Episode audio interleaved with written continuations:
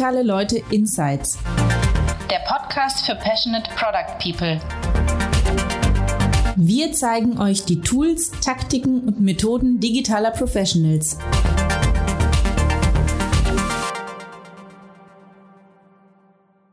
Hallo und herzlich willkommen zu Digitale Leute Insights. Mein Name ist Thomas Riedel und ich bin Redakteur bei Digitale Leute. Vor gut vier Jahren haben Stefan und ich angefangen, für digitale Leute als reines Interviewmagazin sehr ausführliche Interviews zu machen. Fast zwei Jahre haben wir kaum etwas anderes gemacht und hatten am Ende über 60 Interviews mit 12.000 Zeichen und bis zu 20 Hochglanzfotos auf der Webseite rund um das Thema digitale Produktentwicklung. Seitdem ist viel passiert. Wir haben Meetups organisiert, andere Textformen ausprobiert, drei digitale Leute-Summits veranstaltet, unser Team vergrößert und unter anderem diesen Podcast gestartet. Die großen Interviews, mit denen wir damals angefangen hatten, sind in der Zwischenzeit ziemlich selten geworden. Das letzte liegt jetzt dank Corona auch gut 19 Monate zurück. Und da nicht nur wir das Format eigentlich sehr gut fanden, haben wir Anfang des Jahres beschlossen, das Interview zurückzubringen. Dann würde ich sagen, wir fangen einfach mal, wie wir meistens anfangen, ein bisschen mit deinem Werdegang an. Erzähl uns doch ein bisschen was zu deinem ähm, beruflichen Werdegang und ähm, ein bisschen was über die wichtigen Stationen. Ich habe ja eigentlich äh, so einen Forschungs-Background. Ne? Ich war irgendwie zehn Jahre lang Postdoc. Die Stimme, die ihr zuletzt gehört habt, ist die von Mikio, den wir über Zoom für das Interview dazugeschaltet hatten. Äh, Im Bereich maschinelles Lernen. Und irgendwann hat es mich aber halt, habe ich mich gefragt, was macht man denn dann eigentlich damit? Sozusagen immer nur das nächste Paper zu schreiben oder irgendwie was, mhm. was noch abgefahrener ist als das, was man davor gemacht hat. Das war irgendwie nicht befriedigend.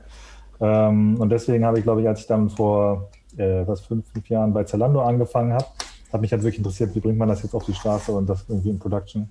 Was wir in diesem Interview herausfinden wollten, war, wie Machine Learning bei Zalando eingesetzt wird und welche Rolle MiQ dabei gespielt hat. Ich habe die, erst, die erste Hälfte bei Zalando war ich also bei, bei Suche und Recommendation. Und danach habe ich aber, da bin ich ja von so einem Teamlead auf so eine Principal-Rolle. Und da war ich aber quasi äh, zuerst auch in der Suche, aber das letzte Jahr war ich dann wirklich so company-übergreifend. Ne? Und da habe ich zum Beispiel auch ein Projekt, an dem ich gearbeitet habe, war halt so eine Machine Learning-Plattform, also technische Infrastruktur. Was braucht man da eigentlich? Äh, und das andere Thema war tatsächlich sowas, wo wir so Forecasting über die ganze Firma angeguckt haben. Also wo, wo wird mhm. überall geforecastet, wie passt das zusammen, muss man das irgendwie vereinheitlichen und so weiter. Also greifbarer ist natürlich die Recommendation, ist schon sehr greifbar, weil das halt einfach jeder kennt. Das ist ja immer der Klassiker von Amazon, dass man irgendwie einen Kühlschrank gekauft hat und dann kriegt man am nächsten Tag vorgeschlagen, dass man einfach noch einen Kühlschrank kaufen soll. irgendwie aus irgendeinem Grund haben sie das in all den Jahren nicht gefixt. Das kann ja. auch sein. Ich glaube, es ist wahrscheinlich einfach gut genug. Es ist aber auch so die, die Schere dann äh, auch zwischen Wissenschaft und Anwendung. So eine Wissenschaft muss, möchte man einfach dann muss immer noch mal eins drau einen draufsetzen. Aber irgendwie eine, so eine Recommendation, die gut genug funktioniert, da, da muss man eigentlich auch nichts mehr dran machen. Natürlich macht man das dann trotzdem, aber Spannend ist für uns auch immer, den Aspekt der Tools im digitale Leute-Interview mit einzubauen. Und gerade bei Machine Learning hat sich da relativ viel getan. Oder dieses Tooling-Thema ist auch interessant, weil ich, ich, ich habe das Gefühl, es ist immer noch sozusagen so ein bisschen am Suchen. Also es gibt wahnsinnig viel von AWS, von Google, von den ganzen Großen.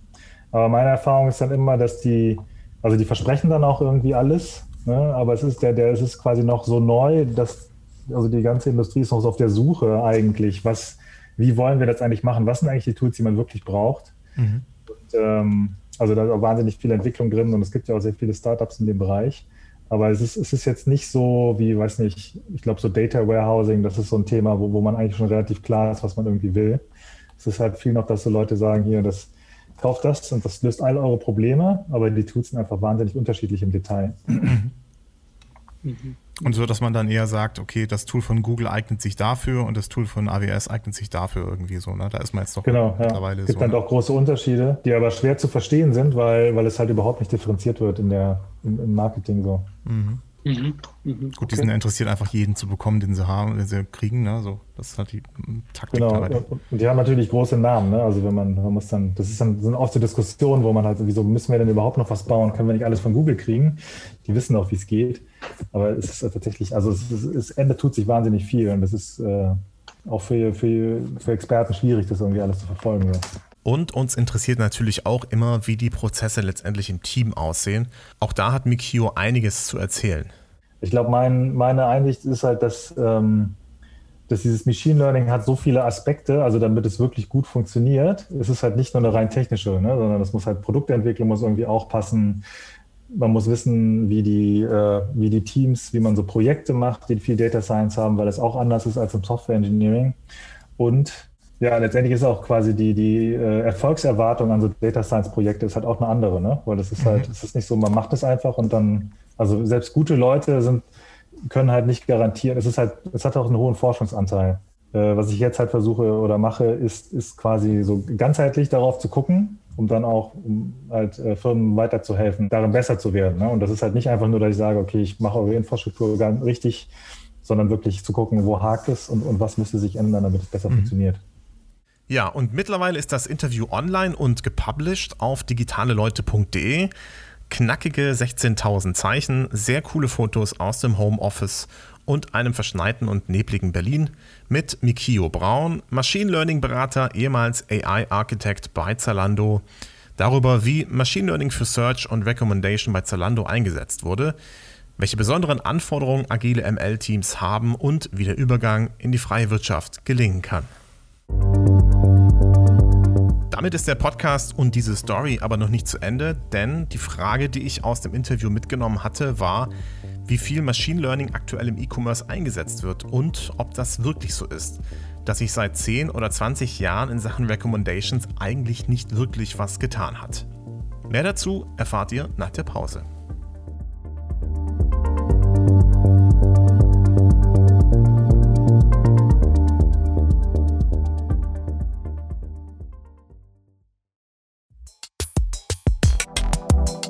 Am 15. und 16. November ist es wieder soweit. Über 1000 Professionals aus Tech, Design und Product treffen sich zur vierten Ausgabe des Digitale Leute Summits in Köln, sodass mit dem Impfen im Sommer klappt. Wenn nicht, wird es wie 2020 eine digitale Variante. Aktuell setzen wir aber wieder alles daran, eine echte Konferenz mit der Digitale Leute Experience im Kölner Palladium stattfinden zu lassen. Mit dabei sind schon jetzt SpeakerInnen von HubSpot, Aircall, Vue.js, Omeo, Google und vielen weiteren spannenden Produktcompanies. Unsere Super Early Bird Phase für die Konferenz am 16. November beginnt demnächst. Schaut für weitere Updates gerne auf unseren Social Media Kanälen vorbei, abonniert unseren Newsletter oder schaut auf digitale-leute.de/summit. Wir freuen uns auf eine spannende Ausgabe in 2021.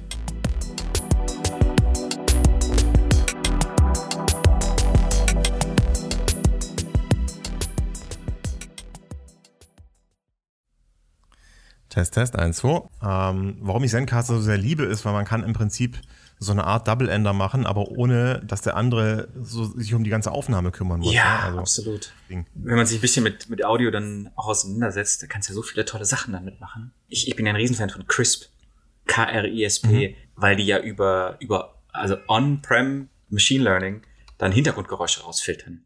Funktioniert leider nur im Browser, momentan noch. Also es, es gibt, die haben auch eine App. Aber das und funktioniert deswegen nicht bei Marc Preusche. Und darum sind bei ihm in diesem Interview auch hin und wieder ein paar Kinder im Hintergrund zu hören. Empfohlen wurde mir Marc von Ben Sofiani, als ich ihn gefragt habe, ob er jemanden kennt, der sich mit Machine Learning auskennt und ein bisschen Übersicht über Anwendungsmöglichkeiten hat. Oh, ich bin gar nicht gut im Machine Learning. ähm, aber ich habe ein paar ganz fitte Leute, die Machine Learning machen. Also mein Hintergrund ist, ich habe äh, ich hab, äh, Marketing studiert in Mannheim und nebenher ein bisschen Physik gemacht, weil ich, ich liebe Zahlen, alles was rund um Fakten geht. Mark hat in Singapur und Mannheim studiert und ist dann fünf Jahre bei Google, bevor er mit Christian Lubasch die Beratungsagentur Leroy gründet. 2019 übernimmt die Agenturgruppe Debt Leroy. Äh, bei, bei Debt bin ich zuständig für den gesamten Bereich Daten im, im, im Gesamtkontext. Also äh, Debt ist eine Full-Service-Digitalagentur. Äh, das heißt, wir machen alles von äh, Webseiten bauen, Plattformen, äh, Design, äh, Branding, digitales Marketing, Performance Marketing. Ähm, Factor A macht äh, zum Beispiel ganz hart Amazon und dann haben wir noch ein paar Companies, die digitale Produkte bauen. Ähm, das heißt, ultra breit. Und meine Aufgabe ist es eigentlich, intern wie extern zu schauen, wo können wir Daten einsetzen, damit das unterstützt wird. Also dass Daten keinen Selbstzweck haben, sondern dass sie die, die äh, ich sage mal ganz überspitzt, die Business-Ziele unserer Kunden unterstützen können. Ja, das ist, das ist meine Aufgabe. Dafür haben wir in Europa so ungefähr 100 Leute, 100, 110 Leute, was, also Data Engineers, Data Scientists, datengetriebene Marketer, äh, CRM-Leute etc. Ähm, kannst du was zu den Kunden sagen, die du für gewöhnlich betreust? Um was für Kunden geht es da? Was für Projekte sind das? Also von den Branchen, wir waren früher sehr, wir waren fast komplett agnostisch. Wir haben alles gemacht, B2B, Automotive, Finance, Travel, E-Commerce und so weiter. Äh, jetzt durch Corona ist es doch sehr hart in die Richtung E-Commerce gegangen. Weil das sind natürlich die Companies, die A, jetzt Kohle haben, äh, B, massiv Daten, mehr als vorher und diesen, diesen, ja, diesen Bedarf haben, krass besser zu werden, weil die auf einmal skalieren müssen. Die haben so einen Skalierungsdrang und da helfen natürlich dann Daten, speziell auch im Bereich Machine Learning. Ähm, konkret heißt das, ja, also was wir für, für Case Studies auf der Website haben, äh, über die ich offen sprechen kann, ist zum Beispiel äh, die Ergo-Versicherung, mit der wir sehr äh, lange und sehr, sehr gerne arbeiten, weil die unfassbar fit sind und halt ein Pull, was Daten angeht, hinlegen, das ist enorm. Dann ähm, Douglas machen wir gerade sehr viel. Weil E-Commerce natürlich, also da, da pusht ja die gesamte Mannschaft das, das heftig. Und äh, mhm. das ist, macht viel, viel, viel Spaß. Aber ja, vom, vom Branchenfokus ist es mittlerweile sehr stark in Richtung äh, die, die Corona-Gewinner, weil die natürlich, wie gesagt, die sind, die äh, jetzt den nötigen, den nötigen Cash auch haben. Ja. Und darf ich das schon so verstehen? Ihr seid im Prinzip eigentlich eine klassische Full-Service-Agentur. Gesamtdebt ist, ist, ist ja doch noch ein bisschen unter Radar, obwohl es schon jetzt 1700, 1800 Leute sind. Ähm, global, wir haben gerade Byte gekauft in, in UK ähm, als, als datengetriebenes, äh, als datengetriebener Dienstleister. Die meisten Kunden betreust du jahrelang aus der Agentursicht. Mein spezieller Teil mit dem, mit dem Data-Teil, dem Machine Learning-Teil, wir arbeiten meistens sehr projektbasiert ähm, mhm. und unterstützen eher, damit wir die Plattform liefern, die nötigen Tools liefern und auch, und das vorhin noch gefragt, das habe ich vergessen zu beantworten, wie wir arbeiten, ähm, dass wir oft sehr strategisch arbeiten. Dass wir anfangen nicht mit, lass mal Google Analytics einbauen oder so, äh, sondern dass mhm. man eher sagt, äh, jede Company sollte eigentlich eine Datenstrategie haben. Wenn du sie nicht mhm. hast, solltest du überlegen, warum nicht. Du hast eine Vertriebsstrategie, du hast eine Marketingstrategie, Produktstrategie, eine IT-Strategie. Eine Datenstrategie haben die wenigsten. Und das aufzusetzen ist extrem wichtig, damit du die richtigen Schritte zur richtigen Zeit machst. Und dann aber auch jetzt hier im Kontext ML sagen kannst, wann macht das Sinn und wie. Du machst das schon seit ein paar Jahren jetzt. Mhm. Wie lange hast du so ein Auge auf äh, Machine Learning und AI? Auge drauf, wahrscheinlich so ungefähr zehn Jahre. Und intensive Beschäftigung mit dem Ganzen, ich würde sagen seit 2013, 2014 so die letzten ein, zwei Jahre bei Google war halt, da, da kam schon dieses ganze Thema ML First, also nicht mehr Mobile First, sondern ML First kam schon hoch. 2013, 2014 haben wir dann angefangen mit dem Thema Personalisierung bei LoRa. Und da ist natürlich so viel äh, ML drin gewesen, weil du, du kriegst das, kriegst das gar nicht hin, irgendwie händisch zu machen. Hm? Segmente kriegst mhm. du hin, aber das runterzubrechen von einer Million Nutzer auf den Einzelnutzer, das geht nur mit, mit, mit, mit, äh, ähm, mit Daten und am meisten, am besten natürlich mhm. mit Machine Learning. Weil das ist auch schon vorhin mit Zalando angesprochen eigentlich verändert sich, verändern sich Dinge wieder. Speziell ist irgendwie auch mit Zalando natürlich, äh, mit, mit Corona. Viele Dinge haben sich verändert. Um darauf eingehen zu können, brauchst du mehr der Machine Mhm. Ähm, aber ja, es ist, äh, ich würde sagen, die, die harte, super intensive Betrachtung des Ganzen auch als Kernteil von unserer Arbeit so drei, vier Jahre. Was mich so ein bisschen interessieren würde, aus deiner Brille äh, gesehen, wie sich der Bereich äh, für dich entwickelt hat. Also wir haben halt so einen Blick, der natürlich so eher aus dem wissenschaftlichen und Corporate-Kontext mhm. herkommt, ja, mit äh, Mikio, den wir bereits interviewt haben. Jetzt bist du eher der Agentur-Fuzzi, sag ich mal liebevoll. ähm, wie, wie, wie stellt sich das für euch in der Agenturszene dar? Ja? Also wie hat sich, und in, gerade in deiner Arbeit, wie siehst du das? Ähm, wie hat sich Machine Learning eigentlich in den letzten Jahren, den letzten fünf, sieben Jahren entwickelt? Auf der technischen Seite, auf der Plattformseite hat sich enorm viel getan. Allein wenn du überlegst, was, was Microsoft, Amazon, äh, Google etc. da alles aufbauen, das ist brutal. Ähm, OpenAI mit GPT-3 das hat dem Ganzen noch so einen Boost gegeben, weil auf einmal die, mhm. die Leute sich anschauen konnten, was das Ganze macht und, und selbst äh, ähm, richtig, also Leute, die heftig lange dabei waren, waren sowas von geflasht, was GPT-3 dann kann.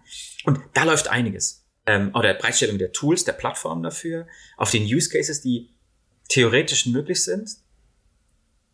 Aber meistens ist es dann doch eher die sehr, sehr großen Companies mit sehr, sehr vielen Daten und einer Herrscher an Data Engineers und Data Scientists, die das hinkriegen. Und ich finde, relativ wenig kommt dann auch wirklich an. Es gibt Ausnahmen. Ich sehe es auch immer wieder, das ist echt ganz cool, aber wenn du dir die, die, die große Masse anschaust, haben wir einfach noch nicht so die Durchdringung. Das hat mehrere Gründe. Erstens ist, dass du, damit das Ganze gut funktioniert, dass du selber im Kern Machine Learning machen kannst, brauchst du Leute, die das können. Das ist, äh, die, die Leute sind so teuer, äh, dass die, die meisten Firmen das gar nicht irgendwie leisten können. Das zweite, die zweite Herausforderung ist, Daten müssen verfügbar sein und zwar in sehr guter Qualität und auch am besten auf einer Plattform, die das Ganze auch skalierend möglich macht, auf einer Microsoft Azure zum Beispiel. Und das ist oft gar nicht so in dieser Art und Weise vorhanden. Du hast so viele Bausteine, die zusammenkommen müssen, um die Basis zu liefern, dass Machine Learning notwendig ist. In 2018 habe ich mal auf der, auf der auf Marketing Analytics Summit so, so, so einen kleinen Vortrag darüber gehalten, warum, äh, was der Stand von Machine Learning Use Cases im Marketing gerade ist und warum es meiste davon Bullshit ist. Nicht, weil ich es halt für Bullshit halte, sondern entweder steht Machine Learning drauf und es ist es aber nicht. Ja? If this then that, das ist kein Machine Learning. Mhm. Ähm, oder du hast halt gar nicht die nötigen Daten, um das möglich zu machen. Und es ist halt, wenn du selber machst, ist es so teuer, dass du dann auf die Tools angewiesen bist, die das für dich machen. Mhm. Gesamt gesprochen, es ist super viel passiert.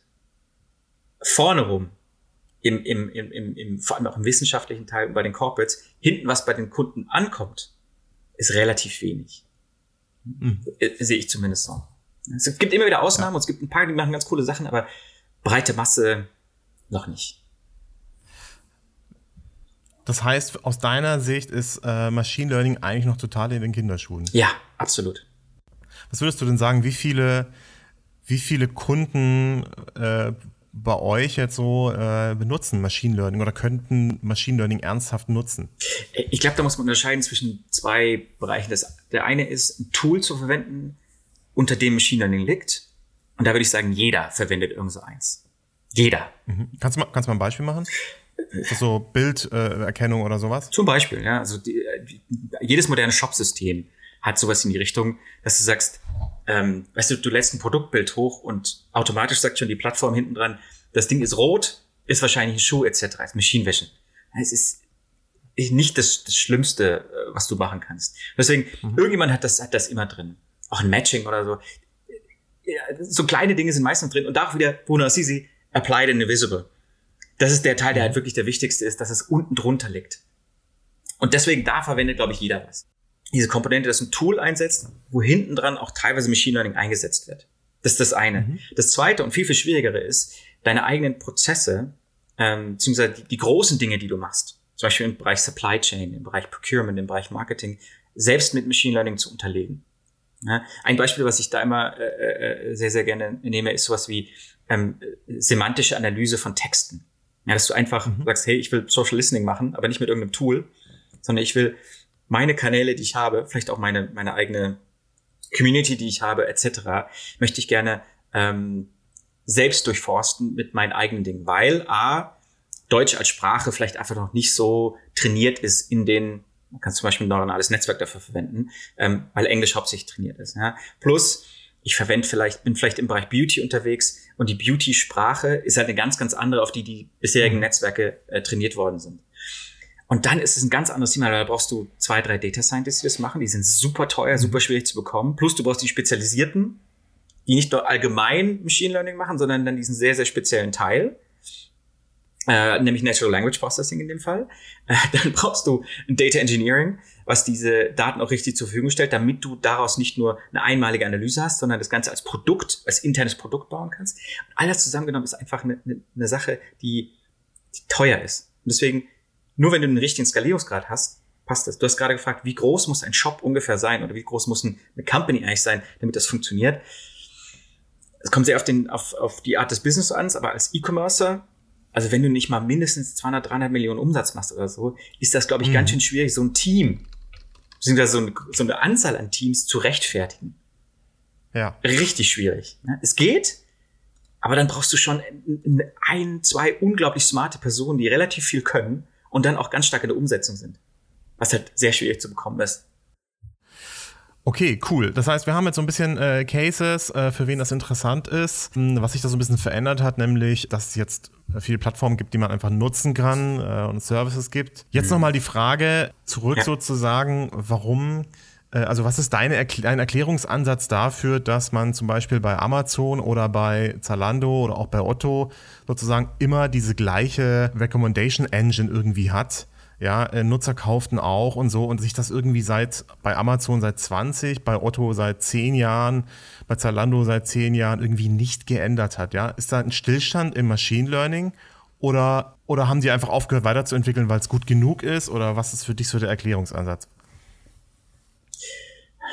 Naja, also du musst Machine Learning halt irgendwie füttern. A, mit Daten, die reinkommen und dann B, ein Ziel.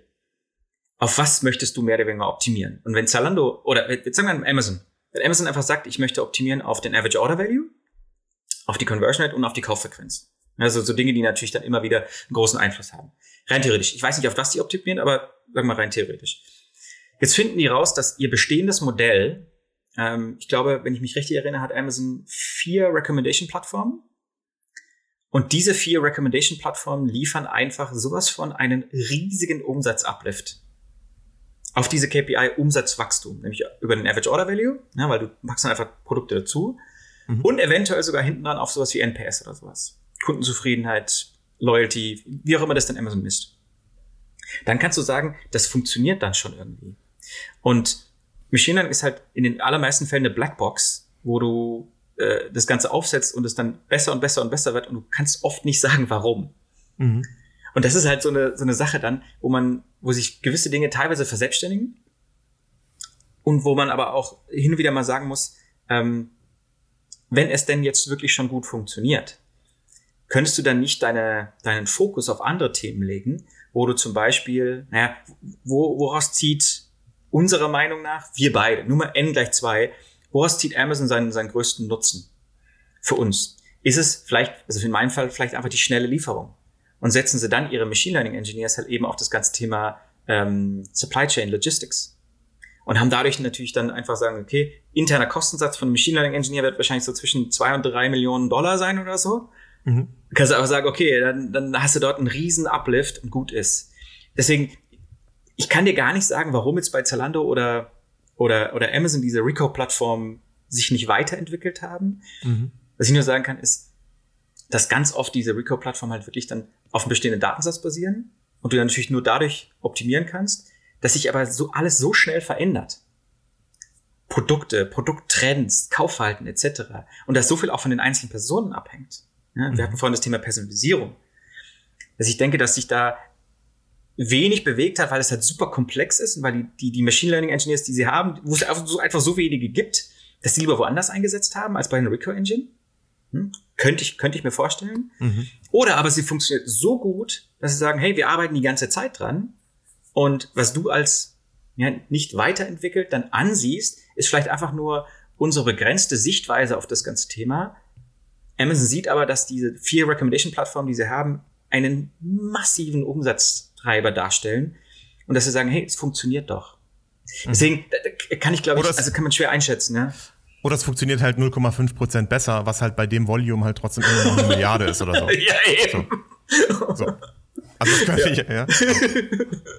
Genau, und für uns sieht das so aus, wie äh, hat sich nicht verändert, Knopf sieht immer noch gleich aus, so, ne? Genau. Ja. Okay, das ist ja schon mal, äh, schon mal sehr cool. Mikio zum Beispiel, der wünscht sich ein Feature, wo man also er, er ist zum Beispiel Jazzmusiker auch mhm. und er wünscht sich dann halt manchmal, okay, dass wenn er halt nach einem, wenn er sich halt eine bestimmte Musik von CD gekauft hat von, von irgendeinem Jazzmusiker, dass er halt dazu dann die passende Gitarre empfohlen bekommt. Aber das erfordert halt eine Art von, von Domänenverständnis, der halt so nicht so trivial ist, ja. Mhm. Also Amazon hätte die nötigen Daten dazu, ja. Also weil man kauft da halt auch einfach alles. Man guckt sich da auch Medien an, man hört da auch Musik und so weiter, ne. Also man braucht ja schon sehr viel mehr als einfach nur hat auch Socken gekauft an Informationen oder benutzt auch Twitter, äh, sondern du brauchst ja wesentlich mehr Informationen, um sowas irgendwie herzustellen und das auch zu, da einen richtigen Algorithmus zu machen. Amazon könnte das, Trotzdem ja. findet man da so eine Empfehlungsmaschine nicht. Ja, also da ist es so, du kriegst halt irgendeine Klampfe empfohlen,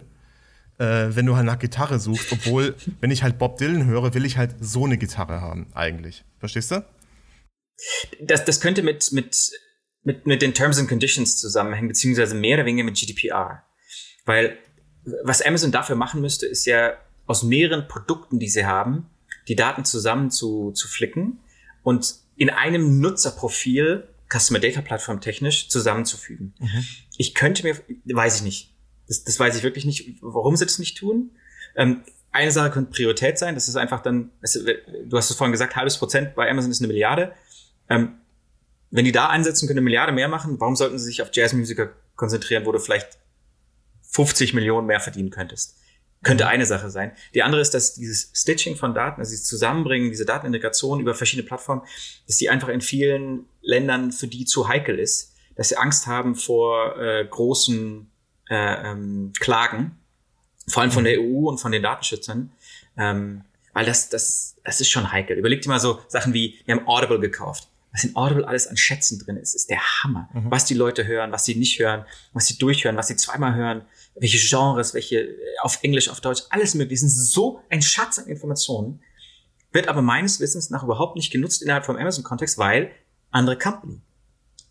Mhm. Und da müsstest du erstmal natürlich das ganze Thema Terms and Conditions anpassen, damit sowas wie, ähm, dass die Daten auch wirklich verwendet werden können, dass du als Nutzer deine mhm. Permission, aktive Permission dafür gibst, dass deine Daten dafür verwendet werden dürfen. Und das ist natürlich immer wieder so, ein, so, eine, so eine bisschen eine Herausforderung.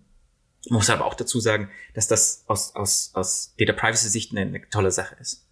Ich denke allerdings, dass sich das, wenn wir uns die neuesten Richtungen anschauen, wo wir in, Technologien auch an Plattformen gehen, ändern könnte. Der eine Punkt mhm. ist, mhm. dass man, dass sehr, sehr viele sich, sich gerade überlegen, okay, der Cookie stirbt, Third-Party-Data ist schwieriger, First-Party-Data kommt. Was machen wir jetzt für sowas wie Retargeting? Sowas wie äh, Daten, also Audience Networks zum Beispiel auch, die, die, die Daten sammeln über Nutzer und die dann äh, quasi skaliert ausgeben können. Das funktioniert dann einfach nicht mhm. mehr. Oder nicht mehr so, wie wir es gewöhnt sind. Und dann zu sagen, hey, GDPR oder DSGVO hat die, diese Selbstbestimmung, diese, dieses Recht, deine eigenen Daten in der Hand zu halten, äh, mehr nochmal in, in, in, in, in, äh, festzementiert. Wenn wir jetzt hingehen könnten und sagen, wir bauen Plattformen auf, wo der Nutzer selber hingehen kann und äh, seine Daten verkaufen könnte. Ja, du kennt, man kennt diesen Spruch, if the product's free, you're the product. Du zahlst mit deinen Daten, ja, äh, Facebook, mhm. Google und so weiter. Wenn wir das hinkriegen könnten, dass wir dadurch eventuell sogar Geld verdienen. Wenn wir sagen, gut, ähm, hier sitzt dann Marc, der ist 38 Jahre alt, hat zwei Kinder, äh, äh, liebt äh, äh, E-Fahrräder, äh, ist ein Gadget-Freak und liebt Essen. Ne? Würde ich alles da reinpacken, super gerne damit ich bessere Ads bekomme, dass die Reco-Engines besser werden. Und wenn du dann sagst, okay, das, das könntest du dann äh, quasi personalisiert, immer noch in, in gewisser Art und Weise anonymisiert, aber quasi anonymisiert plus mhm. auf Knopfdruck komplett, also komplett personalisiert auf meinen Namen runter, auf meine Customer-ID an jemanden schicken, wie zum Beispiel mit Amazon, mhm. Zalando etc., dass die wissen, wer ich bin und daraufhin bessere E-Mails machen können. Und dann über diese Datenflut und dieses Verknüpfen von Daten, was du auf einmal kannst. In Zalando hat, naja, Fashion und was machen sie jetzt äh, in Zukunft auch nochmal Beauty, ne? Irgendwie so. Irgendwie sowas. Die haben den, den, den anderen wichtigen Teil des Lebens nicht. Amazon hat alles, dein gesamtes Leben. Ne? Die meisten mhm. Shops eben nicht. Die haben nur Ausschnitte. Und wenn du es zusammenbringen kannst, kannst du natürlich auch das ganze Thema Kontext viel, viel besser berechnen. Ne? Kontext ist mhm. zum Beispiel, äh, du bist gerade im Urlaub und suchst nach irgendwas. Wie ja, Gitarre. Willst du eine Gitarre kaufen oder willst du eher schauen, ähm, wie, äh, wie du jetzt im Urlaub äh, Gitarre lernen kannst? Kontext. Und diesen. Kontext rauszufinden, kann man da, glaube ich, so. Deswegen so diese, diese, diese You Own Your Data Plattform, die du dann so verkaufen kannst, perfekt. Kriegst ein Prozent weniger äh, äh, Kosten, also sparst ein Prozent, ganz automatisch, mhm. nur damit du deine Daten teilst. Wäre zum Beispiel so ein Einsatz, Ansatz, den man da fahren könnte. Ein, ein weiterer Ansatz. Gibt's das, das gibt's noch nicht, aber daran denkst du gerade so. Ich, ich, ich habe es mehrfach gesehen, aber die meiste Zeit, die ich gesehen habe, kommt aus Deutschland. Äh, äh, da funktioniert sowas schon nicht, weil die, die, also wenn du sowas in Deutschland startest, ist es ganz schön heftig. Ähm, die Sachen, die ich gerade sehe, die richtig gut funktionieren, sind aus Israel. Äh, dort sitzen einfach, äh, es ist eine Dichte an Machine Learning Freaks. Äh, es ist brutal. Plus die sind, die haben einen Innovationsdrang, besonders auch im Martech AdTech Bereich es ist allerdings noch, es ist so schwierig, das zusammenzufügen ähm, und auch auf eine globale Company zu skalieren, weil überall du unterschiedliche äh, äh, Rechtsbestimmungen hast etc. Deswegen, ich hoffe, da kommt was, aber schauen wir mal. Mehr Kontrolle äh, für die User im Grunde über ihre eigenen Daten. Ja. Mehr Transparenz äh, dort äh, führt eventuell dazu, dass sie auch bereit sind, mehr Daten zu teilen. Momentan ist es so, man kriegt irgendwo eine Anzeige zu sehen und dann glauben die Leute, das Mikrofon in meinem Handy hat mitgehört. so, ja. Und äh, wenn man das ändern könnte in, äh, mach's einfach cool, mach das selber zu einem Produkt, wo die Leute dann auch bereit sind, Daten zu geben und sie auch wieder wegzunehmen, wenn sie sehen, sie haben keinen Bock mehr, ähm, dann könnte man eventuell sowas wie eine domainbasierte äh, AI oder Algorithmen bauen, die dann eher kontextmäßig coolere Sachen optimieren, wie wenn du Janis Joplin hörst, dann willst du solche Tees trinken oder so. Keine Ahnung. Ja, also was in der Art eher. Absolut. Ja. Cool. Marc, das war sehr cool. Das hat mir sehr, sehr geholfen, weil ich so ein bisschen jetzt auch verstehe, ähm, wie das auch so ein bisschen im Agenturkontext ist. Danke dir.